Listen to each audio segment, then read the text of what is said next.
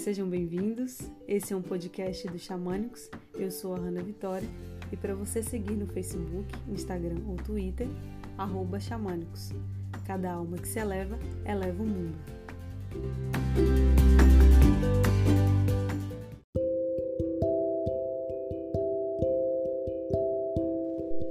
Seu pior inimigo não é quem te causou mal, mas você mesmo que revive esse mal mentalmente inúmeras vezes. Acontece que não é o que te causou dor que faz você sofrer, é o seu próprio pensamento negativo que torna as coisas parecerem piores do que realmente são.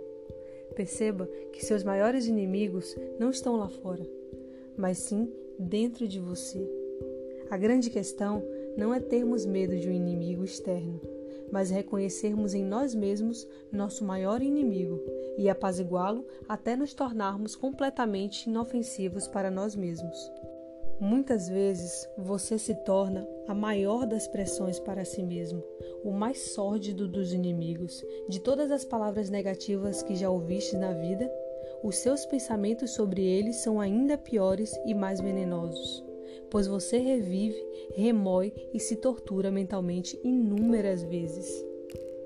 Nem seus piores inimigos podem te fazer tanto dano como seus próprios pensamentos. A sua luta é consigo mesmo e não com mais alguém. É a si mesmo que você precisa vencer, vencer seus pensamentos. O único mal a temer é aquele que ainda existe dentro de nós. Só podemos encontrar paz interior por meio da purificação dos venenos da mente.